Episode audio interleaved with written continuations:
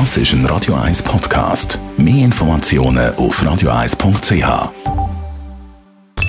Best auf Morgenshow. Natürlich, wir sind total im Royal-Fieber, ist klar, es geht nicht so wahnsinnig lang. Und dann steigt die Royal-Hochzeit zwischen Harry und Meghan und alle sind aus dem Häuschen raus. Gut, es gibt auch solche Profis zum Beispiel, die haben fast ein bisschen Mitleid. Also wir tun ja eigentlich die beiden ein bisschen leid, weil sie ja gar nicht können ihres Fest feiern sondern nur nach Etiketten und Regeln funktionieren.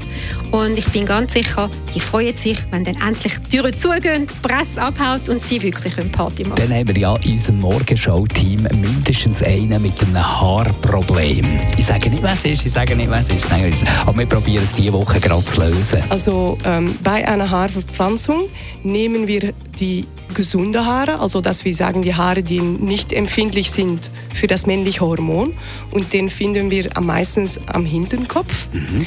Und den nehmen wir und den platzen wir wieder rein, wo es keine Haare mehr gibt. So einfach ist das. Und die ganze Milchdiskussion, die im Moment herrscht, soll man trinken oder soll man nicht trinken, da sind wir total verunsichert. Also Milch ist durchaus ein wertvolles äh, Lebensmittel, das der Körper mit verschiedenen Nährstoffen versorgt, insbesondere vor allem mit Eiweiß und mit dem Kalzium.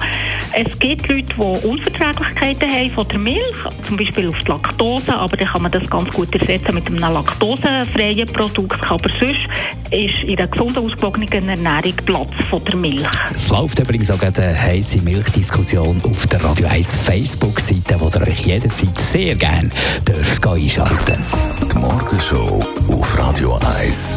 Jeden Tag von 5 bis 10.